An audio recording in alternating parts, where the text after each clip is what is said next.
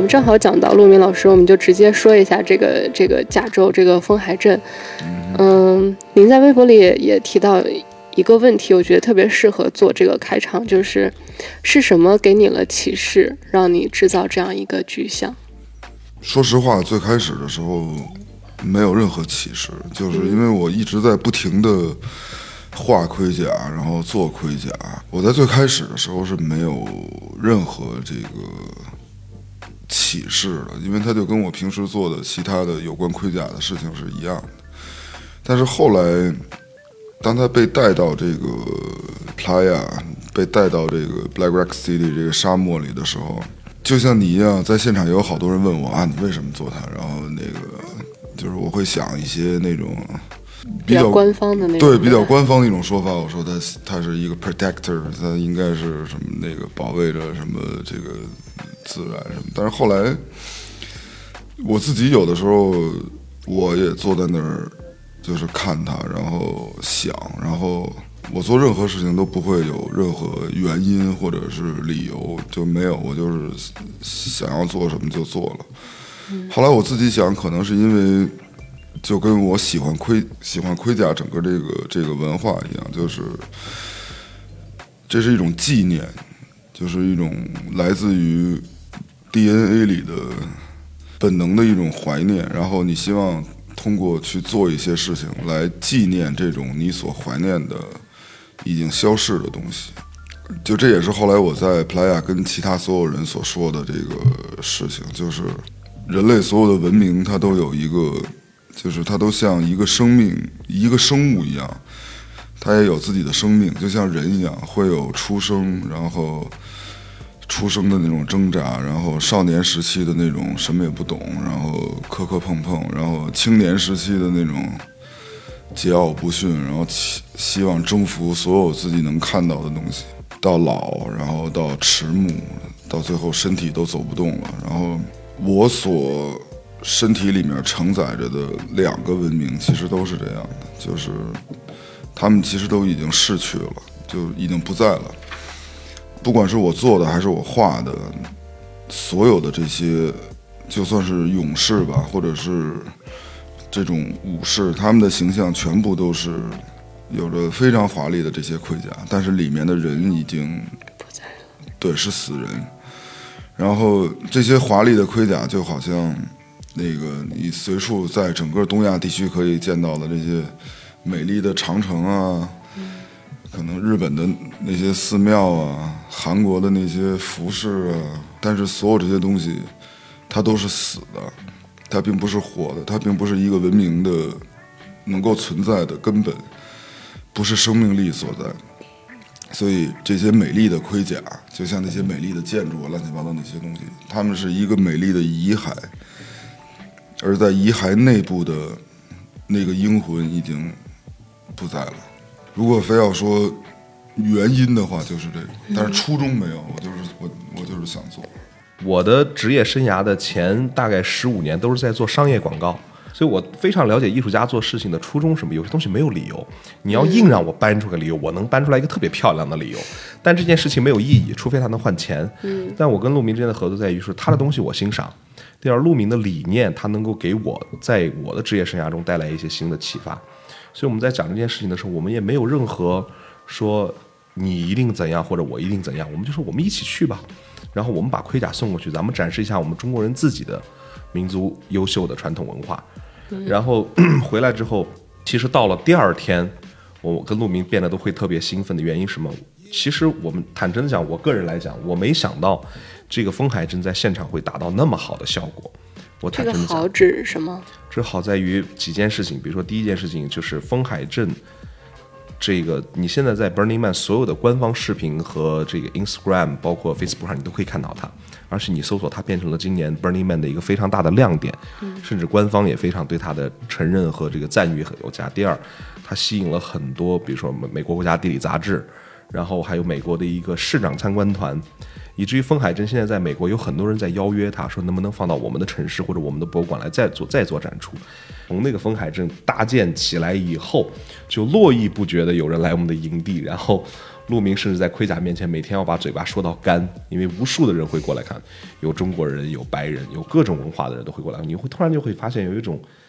有一种很自豪的和很荣耀的感觉，就是我们的文化其实放到另外一个不同的文化语境和文化系统下，它那么的受欢迎。咱们这个今年的，因为每火人节其实每年都会有一个主题，然后我们今年这个火题就 I Robot，就是讲说，呃，人工智能时代来了之后，它对人到底是威胁还是帮助，会对这个人和人人工智能的关系进行一个探讨。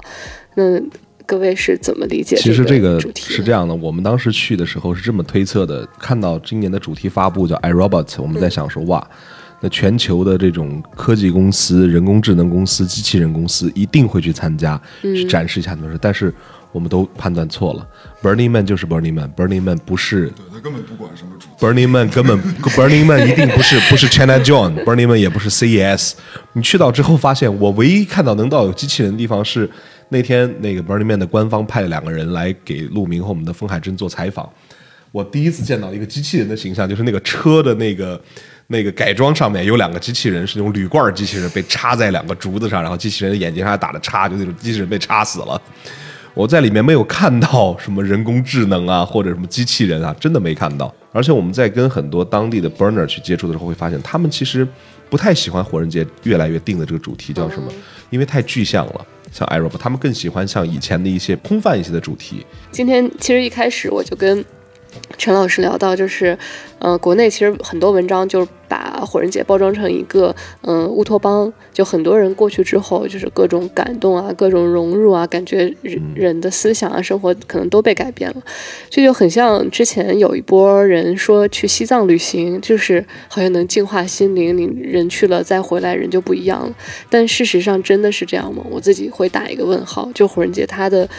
它的魔力到底是什么？你们去了之后再回来，真的感觉自己有不一样吗？我觉得是这样，就是什么东西算改变？我之前也老去西藏，就是在西藏还没有通火车的时候，我骑摩托车去是吗？呃，对，最早的时候是坐是坐汽车去。我第一次去西藏是九七年，那个时候就当我在西藏的时候，我觉得如果你要说呃改变，我觉得没有，但是我更加的找到了我自己，因为。当一个人生活在城市里的时候，或者是你永远跟很多人生活在一起的时候，你你的生活总是会受到别人的影响，自己的影子就变得少了，而更多的是别人的投射，是这个社会的投射。所以，当我第一次去完西藏之后，我就特我就特别喜欢西藏。我喜欢西藏，并不是因为我真的喜欢那儿的。山，然后什么水，或者是那儿的文化，并不是，是因为当我在西藏的时候，我可以更加的看到我自己。Burning Man，我觉得也是这样的，就是如果一个人他并不知道他自己是谁的话，他去了 Burning Man 之后，他真的会觉得自己被改变了。为什么？因为你看到了更多的自己。嗯嗯，所以你才被改变了。你并没有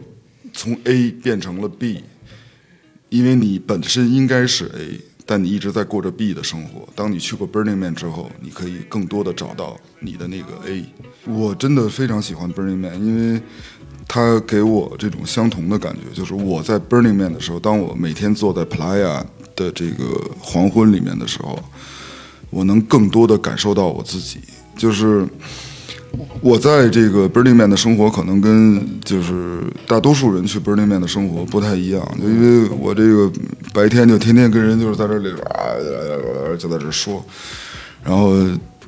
说完之后呢，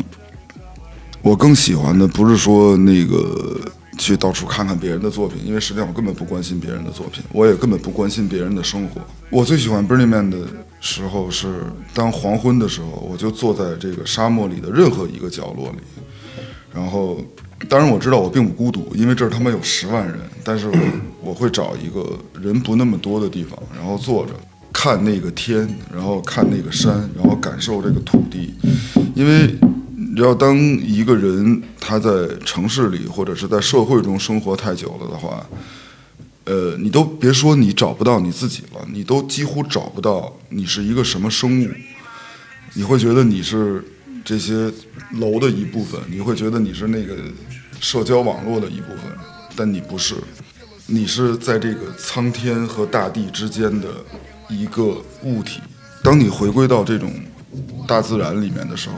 你才能感受到风是如何拂过你的皮皮肤的，然后天给了你什么样的颜色，然后当你得到这样的东西，得到很多很多之后，你会有一个自然的反应，是要回馈给他点什么东西。我最后一天的时候已经超级感动了，就最后烧那个那个神庙的那天，因为我觉得我已经是 Playa 的一部分了。我是 Playa 的话，我根本我其实根本不喜欢每每年有他们就是这么多一帮神经病，然后开着他们的大型汽车，然后在这里压来压去，然后各种疯狂。我觉得我可能不喜欢这样。Burning Man 说，就是我们不会把任何东西掉在这个 Playa 的这个地上，我们之后会把我们带来的所有东西全部都带走。但其实你来到这儿本身就已经是对这片这个自然的一种打扰，因为所有来这个地方的人是希望在这个地方建起一个华丽的乌托邦、华丽的海市蜃楼。但是在最后一天的时候，在烧这个神庙的时候，因为之前所有的人。就是他们都会进入到神庙里去，然后把自己的思念、把自己的遗憾、把自己的爱、把自己的这些说不出来的情感，用笔、用各种东西写在神庙里，或者留在神庙里。最后一天，那个神庙会把所有带着所有这些东西被烧掉。当神庙烧起来的时候，而且特别神奇，当神庙烧起来的时候，还从神庙那个火焰里面生出来一个龙卷风。对，生出来一个龙卷风，然后所有的那些。被烧掉的物体，那些火星随着那个龙卷风一起往天上走，因为你知道强大的一个意念场，火是很神奇的，火是唯一可以连接天与地之间的东西。当那个火着起来的时候，我看所有的人都在那儿，就是特别真诚的在那儿哭泣，或者是散发自己的情感。嗯，我觉得在那一刻的时候，这些人才真正的回馈了，变成了对他们真正把自己的。从 Playa 里面得到的东西，或者是在整个这个世界上的任何角落里面所得到的东西，以他们自己的方式又还回去了。只有在那一刻，才真的是。所以，我相信那些人，当他们离开 Burning Man 的时候，他们也会觉得自己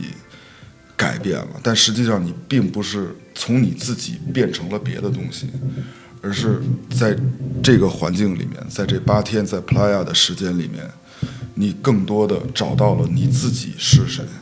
当时大家这种流泪的感动，到底是感动的是什么？什么东西？是自然还是？你进到 Temple 里面以后，你会你会发现在 Temple 里面，我我的感触是这样：我在 Temple 里面留下了一个名字，是我们家狗的名字。因为我在进场的那天晚上，凌晨美国时间凌晨三点多，然后陪了我十五年的一只金毛，抽风就就死掉，然后我就在那车里面哭啊哭啊哭。然后到了布拉，因为我还有工作。我还有很多团队的这个任务要完成，所以我没法去宣宣泄我的感情。但是我到神庙的时候，我就在一个小桌子上写下他的名字，我说我永远爱你。然后在神庙看着烧起来的时候，你突然间觉得有一种有一种释放，代表因为我的是我的情感的这个纠结是来自于他走的时候我没看到他。然后我太太在北京联系的这种宠物火化公司啊，干嘛的？我我就没有陪他。我那我在车里一直在哭的原因是，他一定很想见我，让我摸摸他，然后他就会走得更安详。所以你知道，人心里有一种就是，就像少年派的奇幻旅程，就是你跟我告别的时候，我连一声再见都没来得及说，我把我的那声再见放到了 temple 里面。所以当那个火烧起来的时候，我觉得是一的我的情感得到释放了，因为我觉得。他给我回馈了。第二件事情是我把这份爱在这样的一个仪式环境下还给你，所以我觉得你一定会走得很安详。我也把我心中的那份亏欠释放出来了。至于让我更感到神奇的就是，其实我不知道这是超自然现象还是真的人的意识会改变什么。那个神庙燃烧，然后你看到身边的人在哭泣，然后有一些人会发出一些声音，比如说感谢这个 Lolly Harvey 先生，然后大家就会说 Thank you。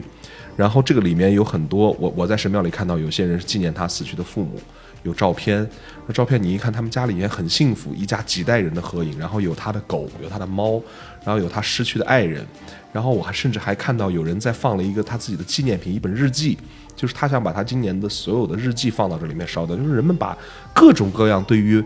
美好事物的纪念、怀念和这种遗憾全部放到这个里面来。这种东西跟我们的清明节文化还不一样，它有点像是跟美好的回忆或者曾经让你感动的一些美好的事情 say goodbye 的这样的一一个过程。所以你放到这里面以后，紧接着燃烧大概十来分钟之后，里面出现了一阵小龙卷风。我到时候会把视频给到你，就真的是出来。我觉得那就是人的意念场造成的，装置，不是装置，是真的有一个自然界产生的龙卷风在那儿呢。然后那个龙卷风起来的时候，整个现场都已经出现声音，就呜，就是这种赞感叹的声音出来。那一刻很让人感动。你知道，在烧 temple 的前一天是烧火人，是两个极极致。烧火人的极致是在于，哇，全部是爆炸，然后烟火，然后音乐，然后所有的人是狂欢节。但是到了 temple 的那天，你会变成了一个几万人围在一起，然后看着这个 temple 烧掉自己最想忘记的，或者最想怀念的，或者想说再见的一些包袱，或者一些对美好事物的期待。这些都是现场是安静的，嗯，简单的讲，它可以用一个词叫鸦雀无声。就真的是这样。然后你可以听到你身边的人的一些生理性的声音，比方说哭泣、咳嗽或者哽咽，你可以听到。然后现场那个感觉，就这种仪式感会让你无形中的带入到一种状态，就是你突然间被这个场面感动了。包括回国之后，我再给所有的人去介绍，说 Burning Man 给我的感受是什么？我说叫身体极致的难受和精神上极致的愉悦，这是两种东西。这种东西我们可能在其他的活动或者在国内的一些环境中是没有机会，也没有条件去体会这样的东西的。不知道我感受对不对？就是你们会对现代文明会有一些不满意或者是抗拒吗？就还是说更喜欢更原始的生活状态？就 Burning Man 对于我来讲，它在我的生命中存在的意义是告诉我，其实有些事情我们可以做得更好。因为现在对于很多人来讲，懒惰是人的一个人性嘛。嗯但是有的时候，一旦这个懒惰变成了一种机会，就在说，如果这件事儿我不干，别人也能干啊。如果你把这件事情运用在你所有的生命价值观中，你会发现，这件事情会让你创造出来的东西，或者你所表达的东西，让这个世界不美好。嗯，还有最后一个一个一些问题，就是我们刚刚说了好多这次火人节 Burning Man 的一些好处，嗯、它的感人之处，就还有一些比较现实的问题。就比如说，他一入场会发一个二十多页的一个生存手册，就证明在现场真的生存可能有很有很大的挑战，嗯，包括安全问题、健康问题在在里面是你们怎么解决？安全问题是这样，我们在去的时候，其实非常想了解它的安保系统，因为你知道，在美国持枪有些地方是合法的，然后加上它也不限制酒精，然后也不像在国内的这种严格安保的环境下，我们甚至连这种玻璃瓶子都带不进去，因为它防止扎伤人。在 Burning Man 我们去安检大概就两分钟。Ranger 过来问你们几个人，然后问我要了票，然后询问了一下，口头询问你们有没有武器，然后我们就否认之后，好，OK，你进去，然后告诉你说多喝水，然后不要留下痕迹。然后你们是第一次来吗？是，那你一定要记住多喝水，多喝水，不要留下任何痕迹，不要带任何武器。然后我们说 OK，没问题，然后我们就进去了。进去之后，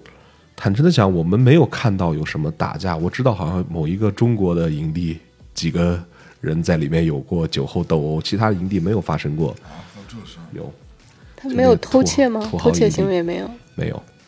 我我比较担心这个问题，所以在烧火人那天，我成为了营地叫 camp keeper，就我留在营地帮大家看财务。但是后来 Gabby 和 Ken 回来以后告诉我说，你完全没有必要留在这儿，你该去玩去玩，没有人会在这里偷东西。所以大家比较想着，这我去讲一个案例，就比如说我们去参加 UNCLOS 的那个迷你火人节活动，我们旧金山团队的负责人坐了一辆花车，然后手机就掉在花车上了。他回来了以后，他很着急，他说：“完了，我的手机丢了，我所有的什么资讯都在里面，你知道的。”但是旁边的人听到以后根本不着急，就他很显得很着急。旁边人听到说：“没关系，他会给你送回来的。”然后我们当时说：“真的有人给你送回来吗？”他最后到那个叫 Central Camp 去拿，人家就放在那儿了，就是啊夜不闭户了，成为一个这样的习惯。然后另外的一个健康问题在于什么？我跟你讲一件事情，为什么他我就说 Burning Man 选这个地太绝了，绝到什么程度啊？第一件事情，营地晚上打灯的时候飞进来了一只蛾子，然后我们就特别开心，因为那是我们在 Burning Man 见到的第一个生物，然后我们就想把那个蛾子养起来当我们的营地宠物。然后我们第一天做了一顿米饭，做了一做了一个这个混合肉和蔬菜的米饭。到第三天，这个米饭放在户外，用保鲜膜包着，我把它打开以后，没有任何变质的可能，没有任何变质的迹象，代表了一件什么事情？在 Burning Man 的这个黑石沉土地上是没有微生物和细菌，或者说微生物和细菌非常少，因为不毛之地，你看不到任何生物，蚂蚁、苍蝇、蛾子都是房车带进来的，在本身的地方是没有的。然后所所说的它的环境恶劣性是怎样？就是坦诚的讲，第二天下午我开始心里打退堂鼓。就是第一天去，晚上还没感觉出来，到了我到现场，其实他们陆明他们已经待了两天了。我到现场以后开始刮沙尘暴，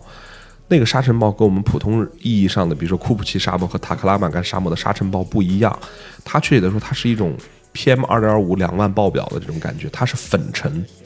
就是全世界最细腻的粉底粉底，就粉底，然后你把它碾碎撒在天上的感觉，特别细腻的沙，特别细腻的粉尘。然后会让你立刻眼睛就不舒服，然后呼吸道你就咳嗽之后，出来的分泌物都是那种黑色的凝块状，就完全是土尘。第一天去的时候能见度两米，就是从车上卸下来一个东西扔在那儿，然后找不着了，然后再看没有，就是这样。那个粉尘一旦刮起来之后，你就心中的感觉就是哇，这个场地太不友好了。嗯，就主办方怎么会选择一个这个地方搞活动？怎么人怎么呆呀？但是你的方式看去，有些人根本不在乎。他该微笑的微笑，该喝酒的喝酒，该拥抱的拥抱，然后以至于变成了你就觉得，哎，这可能不是关关心的重点。然后它更多的重点还是人和人之间。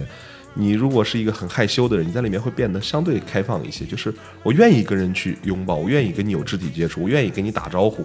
如果你再跟我进一步去交流，我愿意给你给你点好吃好喝的，甚至我把我的烟给你抽。我们这个营地最后在这个 Google Map 上有个叫做 OK Map 的一个指令。我们的这个戈壁天堂这个营地被七千多个 burner 标注叫 China Camp，就我们变成了中国营地。然后很多人也知道以后，就为这件事情来我们营地，就来了很多咱们的国内的同胞。来到以后，我们就跟他喝茶、吃饭、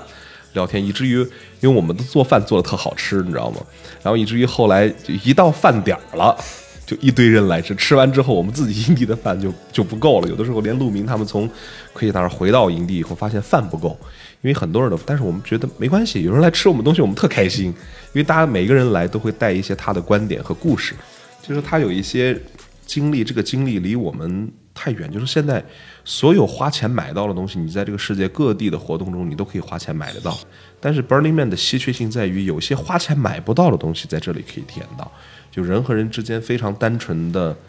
不带功利的这种交流，然后人对于这种艺术创意和对你的创造的尊重。我想知道，说就是，呃，你们体验这么好的一个火人节，然后完全跟中国不同的文化，然后就是你们想把它移植到中国做一个中国的火人节，这个难度还有准备，你们做的怎么样？这个难度和准备非常的大。第一是财力上的投入，我们目前为止只是在这个前期的准备工作中已经是千万级的这个投入在。第二件事情是它更多的地方是在于让我。失望的东西比较多，比方说这次我们去参加 Burning Man，我们看到了同样脸孔的同胞是一种天生的亲切感，但是你会发现他们对于艺术、文化创意和这种创造的东西其实根本不尊重。其实我觉得他们不是 Burning Man 的 target，他们也也不适合去参加 Burning Man，他们更适合去参加 CES 或者谷歌的一零大会或者苹果发布会，因为他们要的东西不是是在这里去受到一些启发。我讲一个例子，比如说我跟陆明在，其实我跟陆明在之前并没有那么多的交流，我们俩可能就是因为这个要去参加火人节，然后关于艺术品上交流。但是当你真的去了解陆明的一些艺术创作的理念，还有他的一些技法的时候，你会很很多东西受到启发。比如说细节很关键，然后有些这种，比如说对我来讲。公司上经营的方式就是，有些东西先去做吧，别去策划了，策划那么多没有用。而且我们在中间发生了很多矛盾，比如说陆明对于这个安装团队的一些各种各样的手续比较复杂，他就他就讲了一个观点啊，他说这些各种手续和 Excel 的表格，这种人类创造的工具，是为了辅助人们把事儿做得更好。但是很多人在把这种工具变成了他在阻碍这件事情，让他的效率变低。他这句话对我。的经营管理来讲醍醐灌顶。就有的时候我们会把 PPT 当成产品，而不是 PPT 的内容和 PPT 想表达的事儿。所以你太过于关注一个工具了，而忘了你的目的是什么。所以有的时候我去讲说，艺术家是一个真正的创造者。所以很多人，就包括中国现在很多人讲说，艺术家很穷或者艺术家没价值，因为艺中国艺术品不受欢迎。我觉得不是这样的，真正艺术家的。价值是在于他的思想和他的某些在思考一件事情的时候的不同的观点，这就是很多人你看我们的中国互联网特别吹嘘和吹捧乔布斯，对吧？乔布斯从本质上来讲，他也是一个艺术家。最早苹果受欢迎，你也知道，乔布斯研究字体的美学出身。你知道，有的时候我们去思考一种事情会有两种思维，一种思维是就理性思维。或者叫做数学模型的思维是告诉你这个东西是前置条件、结果、碰撞、融合、乘法、除法、算法，然后再出来。我们现在会发现，在于中国的这个双创和这种互联网企业的这种这种这种经济利益驱使下，我们中国现在太多的年轻人特别会使用这种思维，但是却忘了另一种思维。另一种思维是，当我把一件事情做到极致的时候，我有一种出神的状态。这个出神的状态，它可以让你的。某一种意识达到一种哲学的境界，而这个哲学的境界，一旦你能把它去工具化，它的能量和它所产生的价值，远比数学和这种精算学的东西来的更大。人们却忽略了这种价值，所以你今天去看，你去看 Google，然后你去看这个 Facebook，甚至你去看 Apple，大家最愿意讲的案例，包括马斯克，他之所以很多在这种比如说财经媒体上去去吹捧的说他是一个什么什么样的人的原因。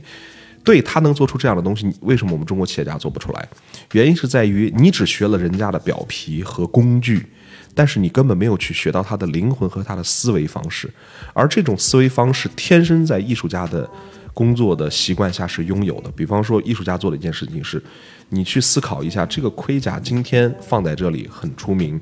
在这个没有这个盔甲的时候，它是怎么来的？